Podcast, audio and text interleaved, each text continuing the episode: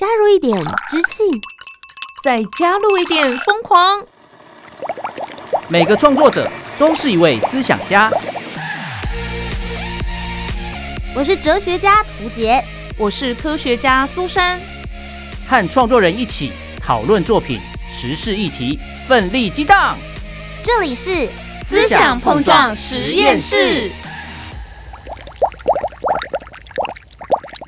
Hello，大家好，我是涂杰，我是苏珊，思想碰撞实验室。和创作者一起讨论世界大小事。今天在节目当中要来跟大家分享 magic，魔法但我所说的不是哈利波特的那一种哦，不是那种吗？什么去去什么走武器之类的走？。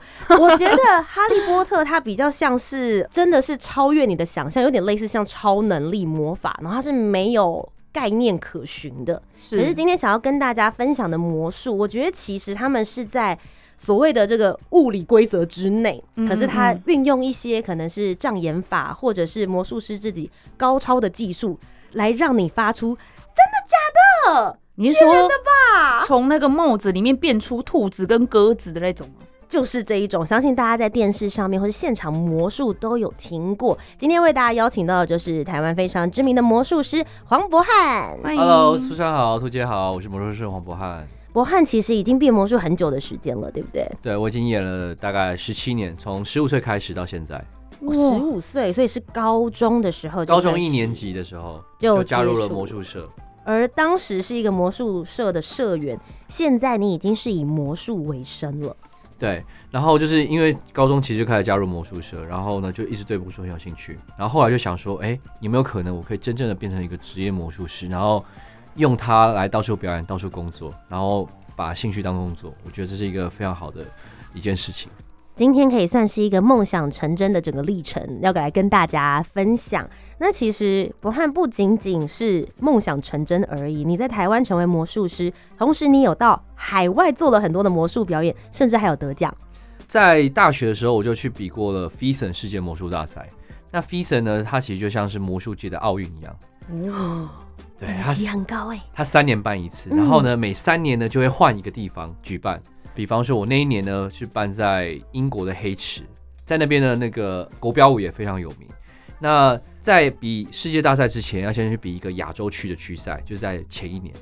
那在前一年呢，就是一二三年嘛，第二年是比亚洲区区赛，第一年呢先在台湾比台湾区的区赛。那台湾总共有两个魔术协会，每个魔术协会会推荐三个人，所以其实一年台湾只能推荐六个人六个人而已，名额很少哎、去比亚洲区的区赛。嗯，那这亚洲区的区赛，你过了某一定分数以后，亚洲区再推某几个人能够到世界大赛比赛，所以这是一个非常非常困难能够达到的事情。我就跟我们那个要先有亚运赛，嗯嗯，比完之后才能够去参加奥运这样子。对，那其实是一个很冗长的过程，所以我整个大学基本上都在准备 FISN 魔术大赛，然后我还特别延毕，就是为了要去比赛。所以真的就是一步一步经过了各式各类的筛选。现在说你是顶尖魔术师，甚至是跟很多海外知名的魔术师也有同台演出的机会。那么今天节目当中，到底为什么会想要邀请到魔术师来到节目当中？他们是一些什么样子的创作者呢？就一起来聊聊。你思我想，Topic。其实今天之所以会邀请博翰来到节目当中呢，是因为我之前有一部非常非常喜欢的魔术电影，叫做《顶尖对决》。哦，超有名的啊！对，嗯，身为魔术师应该也会看这部电影嘛，对不对？对，所以其实应该有很多的听众朋友，对于他们两位就是伟大的魔术师，他们彼此之间如何比拼，甚至是在舞台上面为了想要呈现出一个魔术表演，绞尽脑汁，牺牲自己某方面的自我，然后来完成完美的演出。那所以我那时候就很好奇说这应该只是。电影的效果吧，还是说在真实世界当中，真的从事魔术表演的魔术师也是用这样子的心情在创作他们的每一个魔术呢？那其实魔术也有分很多种，包含比如说让人非常炫目的大型魔术秀，也有那种让你很惊艳的，它是在日常生活当中街头或是近身的魔术。甚至有些魔术里面，它不仅仅是让你觉得惊讶的魔术技巧，里面还会有故事，又会有剧情。魔术师也不仅仅只是自己的角色，他们还会创作出一个人设，你很像在看一个非常精彩的舞台剧的感觉。所以今天在节目当中，我就是要请博翰来好好跟我们揭秘一下，到底魔术师们是怎么样创作出自己的表演，找到自己的表演风格的呢？你怎么想呢？Let's battle。刚刚博翰也有提到说，从高中魔术社，嗯嗯，想要学习魔术，然后到现在成为顶尖魔术师，那为什么会想要加入魔术社啊？因为变魔术很酷啊，对不对？就是我记得那时候在呃高中的时候，就是都有学长会来班上宣传，对对对对，对然后我就记得有个学长他就来班上，然后变魔术的时候，他就借了一个硬币，然后他就说：“喂，我等一下把这个硬币给变不见。”然后呢，他就在他面前呢把这个硬币这样吹口气，不见了。大家想说跑去哪里？哎，他说在我的袖子里面，嘣，然后跑出来，然后呢又消失不见。这一次呢，跑到你的耳朵后面，然后就从一个人的耳朵后面呢拿出那个硬币。最后呢，他就说：“你看哦，一二三，嘣！”然后就变出一个跟脸一样大的硬币。哇，然后那时候，全班惊呼吧？对啊，那时候我就宕机，想说：“哇，怎么那么厉害？他跟观众借一个硬币，而且可以把它变成那么大的硬币。”那我也很想要学，因为我觉得变魔术真的很酷。而且除了在魔术社以外，外面基本上没有任何的机构会教魔术的，所以其实学魔术是一个管道很窄的地方。然后我就想要把握机会加入魔术社，对，所以这是我一开始觉得想要加入魔术社的原因。所以后来那个时候加入魔术社之后，你第一个人生学到的魔术是什么？呃，我记得那时候第一个人生学到的魔术是有一个硬币，然后会放在一个绿色的一个橡胶皮上面，然后呢桌上会放一个杯子，然后把这橡胶皮把它盖在上面，然后把硬币呢放在上面，然后魔术师这样压一下，砰，然后他就穿越过那个橡胶皮，嗯，然后掉到杯子里面。然后那时候我就去那个魔术道具店，就是到处看啊，然后就想说，哇，这个真的很酷哎。后来就花了一百五十块，然后买那个道具，然后想说，哎、这道具怎么长这样？怎么有点简单？跟我想象的都不一样。所以其实嗯我觉得应该就是蛮多人会想说，哦，到底魔术应该要怎么做？有一些人是用技巧，就是手的方面，你们会去练习；另外一种其实就是使用魔术道具嘛，对对不对？所以你们那时候其实应该也是学，一开始入门的时候应该是学了很多这种魔术道具类型的。一开始像魔术爱好者，我们一开始加魔术社的时候，就会觉得哇，到处身上买很多道具，很酷啊。我说哦，这个东西可以把它变不见，这个东西可以把它穿透，诶，这个笔呢可以把它变色，我们就到处买很多很多的道具。大概过了半年一年，然后你的技巧成熟了，我们就会开始慢慢的加入魔术的手法，因为我们的一开始我们的手其实都很不习惯变魔术的这个肌肉，我们要训练我们的手指头的灵敏度。然后呢，手指头的肌肉，我们要让它变得很细致，就像运动员一样，我们都需要练习。只是我们专注在手上面。当开始手习惯这件事情之后，我们就可以慢慢的把这些东西加入我们的道具上面，所以最后就会把表演的手法跟道具结合在一起。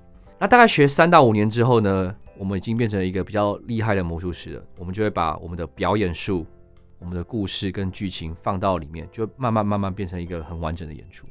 诶，那我很好奇，他嗯们到底是学到什么时刻的时候，可以自称为自己是魔术师了？魔术师应该没有所谓的证照，或者是有什么证明，啊你就是魔术师。其实如果脸皮很厚的话呢，你随时都可以称自己是魔术师。你是说那个硬币穿过薄膜，然后你学会那个道具之后，就可以说我是魔术师博翰？对，图姐，你今天再去买一个，你就可以当魔术师了。但真正能够以魔术师为生呢？你自己是从什么 moment 开始觉得好？我可以告诉大家说我是魔术师，大家来找我表演吧。可以称自己是魔术师，我觉得可以上台表演这件事，嗯，就是我们大部分时间都在台下练习，或跟朋友。增加经验好玩值啊有趣嗯可是突然呢，到有一天有一个场合，不管你是学生的社团，还是公司的晚宴，还是一个记者会，当你需要站在台上半个小时做一场演出的时候，我就会认为你是一个魔术师。哦，所以当时那位学长，魔术社的学长到你们班级里面变给你看那个硬币的魔术，嗯，那个状态，他算是表演，也算是可以称之为魔术师吗？对，我觉得你只要能够站在舞台面前，然后对一大群的陌生人做一场演出，我就认为你是一个合格的魔术师，因为你必须要面对观众嘛。嗯嗯嗯，不过其实魔术刚刚有提到说，有一些是学长或者前辈教给你的魔术，有一些是来自于魔术道具的效果，但更多人会说，你要成为一个有自己个人风格的魔术师，你就要有自己的代表作，所以也就是你要创造出一个新的魔术，没有人看过的魔术。我很好奇，博翰，你是怎么样子来去创造一个属于你自己的呢？我其实，在大二的时候有一个代表作叫做《再别康桥》，网络上面很有名，大家可以看到一些片段你们可以。搜寻“再别康桥”黄博汉就会看到这个影片。这也是我大学去比 FISN 世界魔术大赛的参赛的程序。那我从大学二年级的时候就一直在思考说，诶，我可以怎么样跟别人不一样？那大部分人都会拿扑克牌啊，拿魔术道具啊，拿硬币啊，变出鸽子啊，变出兔子啊，这些大家很常见的东西。可是我自己的概念是，我觉得呃，魔术不只是表演，我觉得它是一个是有艺术层次的。我们必须要把故事或者剧情或者是有深度的东西放在魔术里面。所以那时候我就在想，我怎么样跟别人不一样？我要怎么样做出很特别的东西？那一开始呢，我就是从服装开始做起。比方说，大部分的魔术师都会穿燕尾服，哦，对，哎然后戴高帽子，变出棒子啊，这样子。哎、我有问题，所以大家一般穿燕尾服是因为方便于表演吗？还是说这对于大家来讲真的是公认的制服？其实啊，魔术师的魔术道具跟魔术的衣服啊，要越日常生活越好，我哦们，才可以贴近。那为什么是燕尾服跟高帽子呢？因为古代的魔术师在欧洲宫廷贵族表演的时候，他们就穿那样子的服装。哦，流传下来的，在一两百年前，他们是这样穿，很正常，很合理。是。嗯可是因为后来流传下来以后，魔术师的燕尾服、跟高帽子还有兔子，竟然变成了魔术师的标志。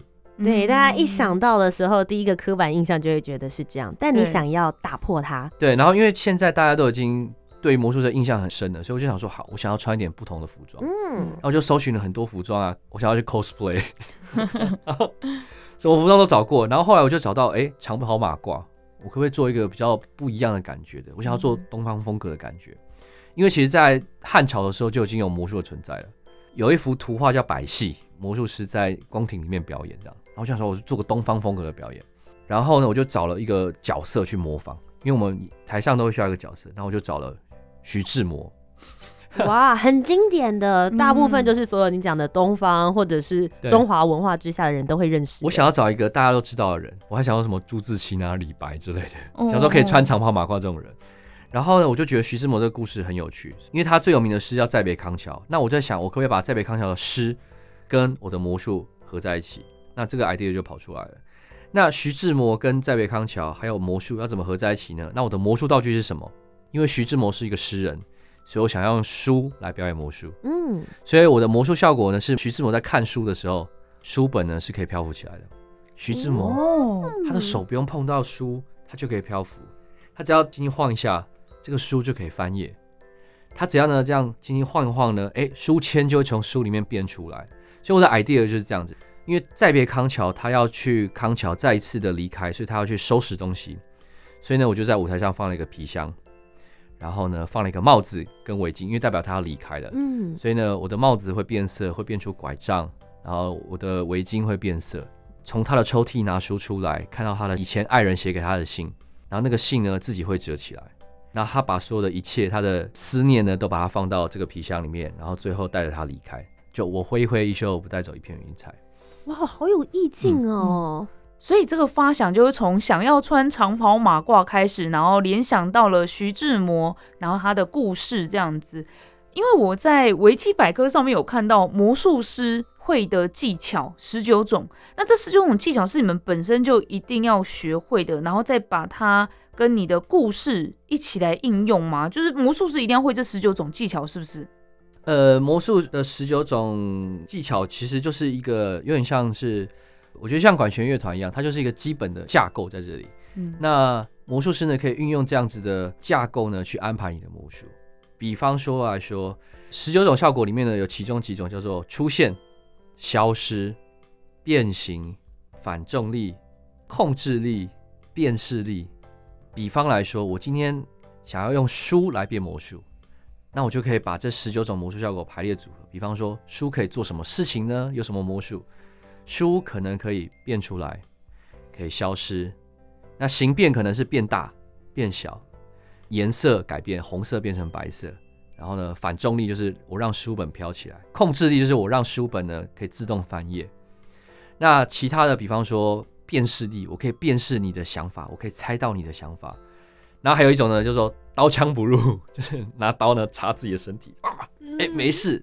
那我们呢，就是有很多很多的效果，我们把它呢排列组合以后呢，它就变成一个魔术架构，让我们可以去好好的去创作下来，这样子。那有这样子的魔术效果呢，还称不上一个演出，它只是一个基本的东西。那我觉得后面的故事风格，那我们要怎么样找到我们自己想要说的故事，才是最重要的部分。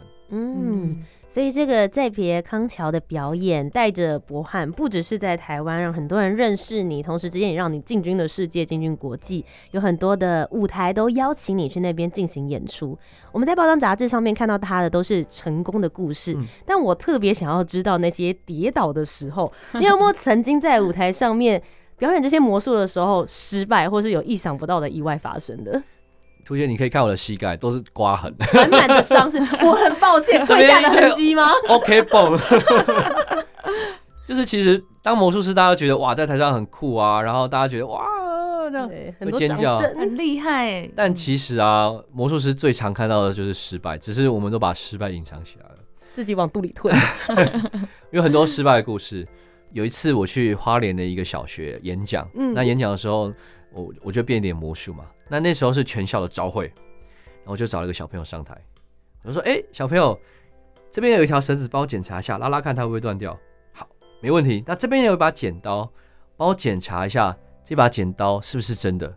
唯一的检查方法呢，就是剪剪看你的衣服。然后他在我讲话完的零点五秒钟呢，他就直接拿了剪刀，把他的衣服在全校面前把它剪破。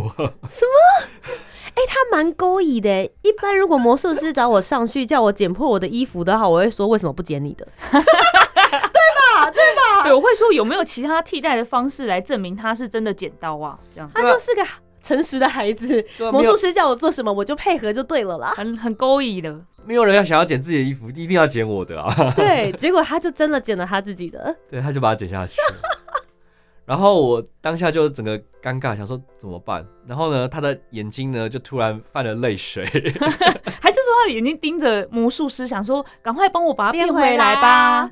他可能觉得这是魔术效果的一部分，他觉得我真的是哈利波特的魔法师，可以，把衣服变回来，但没有。然后呢，我就很尴尬，然后我就看着他，他看着我。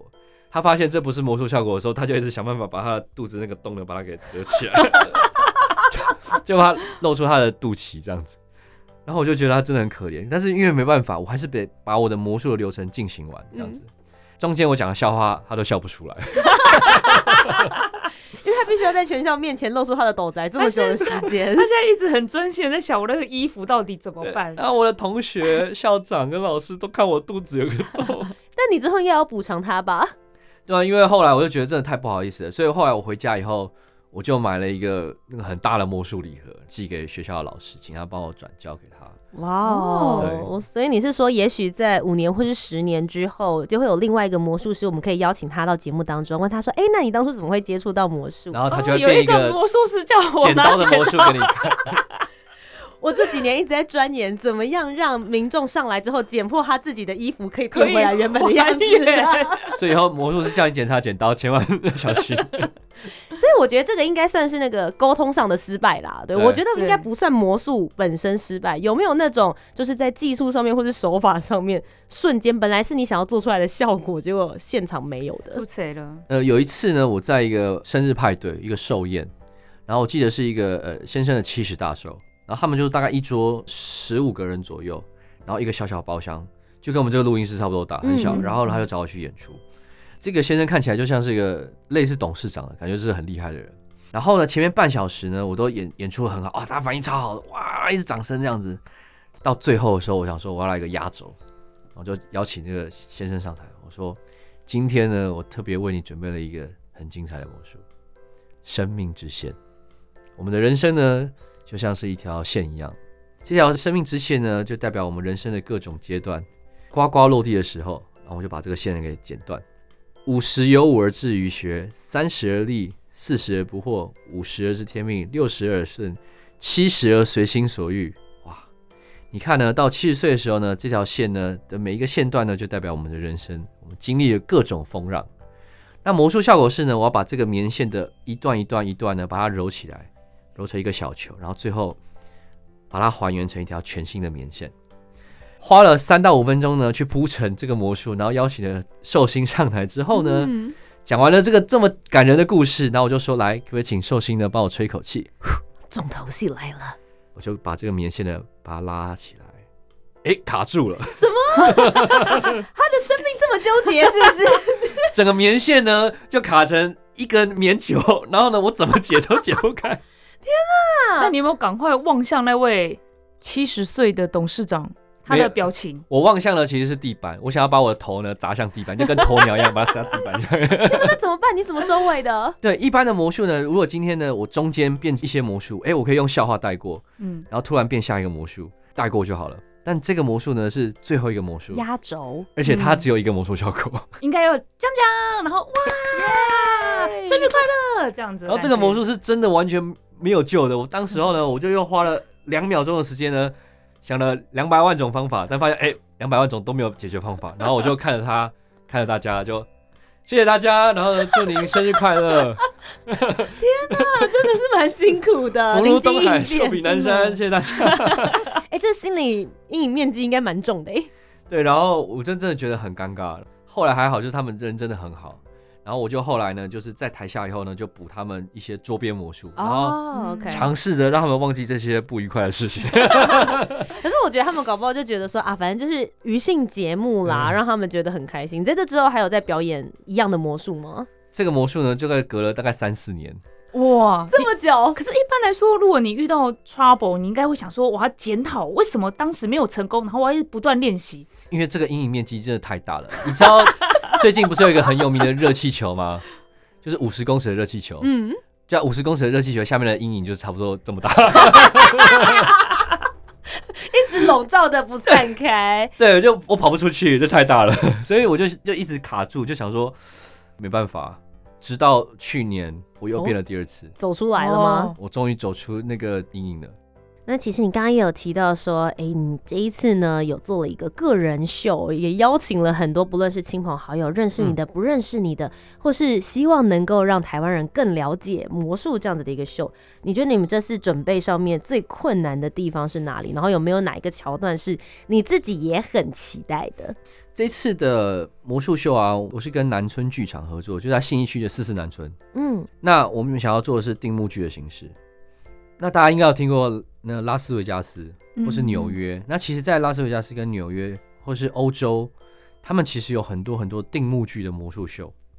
比方说，在拉斯维加斯大概就有十六出魔术秀在上演。比方说，大卫考伯菲，哦，嗯他一年呢在赌场演六百场魔术秀，六百场。哦哇，然后从我出生到现在都还在演。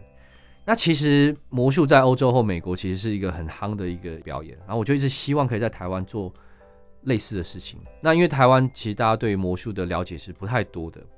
那这次的演出呢叫做《命运之约》，那我们就是想要跟大家谈谈命运，因为其实魔术就是在讲预言嘛，然后再讲读心术。那我们可不可以读懂你的想法，然后读懂你的命运？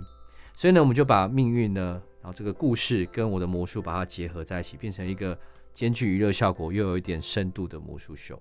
对，呃，三月一号到呃十八号会在南村剧场演出，那也欢迎呢大家来看这个很厉害的演出。哎、你刚刚其实有提嗯到说，就是刚刚前面有变失败，让你有嗯吸引阴影面积很大的这个表演手法，也会出现在这一次的对个人秀当中。呃，这次呢我会变的就是那个像那气球的魔术啊，还有书本的读心术，因为南村剧场其实是一个书店。嗯然后呢，我会变礼物盒的魔术，我会变跟巧合有关的，跟命中注定、跟爱情、跟人生打劫有关的魔术。那人生打劫呢，就是我们刚刚讲的绳结奇术，就是 剪刀会剪断绳子还原，剪破观众衣服的那个 魔术。把你所有人生的集大成。对，我们就是希望透过比如说你的人生打劫，把你的劫给变不见。然后呢去嗯，呃，比如说我们人生都有一些劫嘛，可能是烦恼，可能是感情。那你把这个绳子呢剪断了，诶，这个烦恼可能又会再还原，然后这个绳子呢又会再还原。我们就透过这样子的故事去跟大家分享。这是不是对你自己来说也是一个蛮大的挑战？因为算是从每个礼拜二到每个礼拜六的晚上七点半，你都会有维持像这样子九十分钟，然后高强度、高专注的一个演出，对你自己来说也是一个新的里程碑。对，因为其实我魔术是一个人要演九十分钟，是一个非常很长哎、高。你想哦，如果今天是一个音乐剧或者是戏剧、嗯舞蹈，通常要演到九十分钟，通常至少要五到十个人。对，嗯可魔术是一个人要演完九十分钟。所以这一次的演出是你的个人秀，也没有其他的魔术师来一起协助，对。，就是从头到尾是我一个人演完九十分钟的东西。那所有的 setting 啊，所有的魔术的技巧都要记住，然后这对我来说本身就已经是压力很大的。这一次又要再把呃故事的部分把它完完全全融入进去，嗯那这是对我来说是一个很大的挑战，稍微有点演戏的成分在。嗯对那我自己其实蛮期待的，因为对我来说是很新的尝试。因为我希望的就是不只是呈现魔术很神奇这件事情，我希望大家看完魔术是回去可以去思考说，哎，我们今天的魔术，那我们怎么样子跟命运相处？我们如何遇到命运？那我们如何要跳脱框架？这样子。哇，我觉得今天请到博翰来到节目当中，真的有打破我原本对于台湾魔术界的一些想象。怎么说？因为其实我以前都会觉得说，哎、台湾的魔术感觉，因为我自己接触到的都是在比如说春酒或者是尾牙，哦对，我们在主持的过程当中，嗯可能它就是一个五到十分钟，这样讲有点不好意思，娱性节目，嗯，我们会有一点这样的感觉，对。可是如果你要把它拉的这么长，六十分钟或是九十分钟，它就是一场大型的魔术秀，我会一直以为这个是海外才做得到的事情，哦，对。但现在在台湾，大家甚至是定目剧，我觉得这也是一个很新的。尝试，因为你得让观众习惯说，长期在这个地方就有这样子的秀。你晚上想要休息一下，或者是工作结束之后要跟朋友相聚，都可以来到这个地方跟这个位置。其实我觉得也是要带来一种新的艺术观赏的模式。嗯，没错，对我来讲会是一个很新的方法我。觉得刚才听博翰介绍他的内容啊，就很像脱口秀加戏剧嘛，然后再加魔术，魔术。嗯，所以其实魔术师要学的技能真的很多哎、呃，我觉得魔术师跟主持人其实还蛮像的。大家都说主持人要有十八般武艺嘛，然后就什么都要会一些啊，可能什么插科打诨还是什么，然后要会唱一下歌、跳一下舞，然后讲个笑话什么。我觉得魔术师有点类似这样子的状态，就是魔术师除了魔术的技巧以外，你可能对音乐要有点了解，因为我们魔术都要配音乐。哦，对，嗯，然后你对演戏可能要有点了解，你可能要我们的魔术师其实是一个角色，我们饰演的是魔术师这个角色，嗯所以你对魔术师要有点戏剧要有点了解。然后你的舞蹈肢体不能太差，因为我们有时候要变舞台魔术，对我们在舞台上有肢体。然后你要有点主持的成分，你邀请观众上台，你要跟他互动，你要跟他有些有趣的桥段，然后讲笑话，你要让观众觉得好笑。所以其实它其实是一个很综合、很杂的杂学，这样。嗯，我好像也都是把魔术当做所谓的娱性节目，要这么完整的呈现，有故事，然后有音乐、有舞蹈、有魔术的演出。哎、我其实也是真的是蛮期待的欸。嗯，所以真的是十年磨一剑啦。刚刚嗯其实博翰就有提到说，他其实已经从事魔术这个行业有十七、十八年，把他嗯所有的这些集大成，还有在生活中所获取的灵感呢，都可以在这一次他的个人秀里面可以看到。命运之约在三月一号到三月十八号，每周二到每周六的晚上七点半，大家可以到四四南村就可以看到他精彩的演出。如果你幸运的话，我跟苏珊有可能也会在其中的一场出现，我们也可以在观众席上面相见欢。哎呦，非常期待这一次博翰的演出，谢谢你来到我们节目当中，谢谢。谢谢。那么各位所有的听众朋友们，以上就是我们本周的节目，我是涂杰，我是苏珊，思想碰撞实验室，和创作者一起讨论世界大小事。我们下周节目再见，拜拜拜拜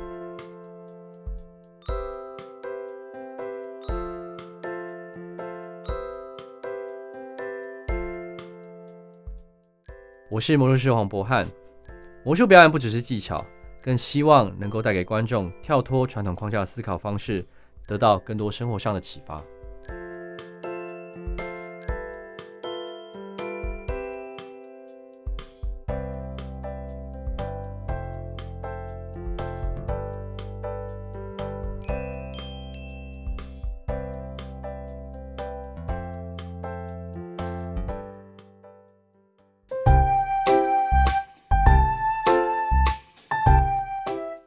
的讨论，如果你有更多不同面向的想法，也欢迎可以来留言告诉我们哦。Facebook、Instagram 以及 YouTube 频道搜寻“图杰”就可以找到我。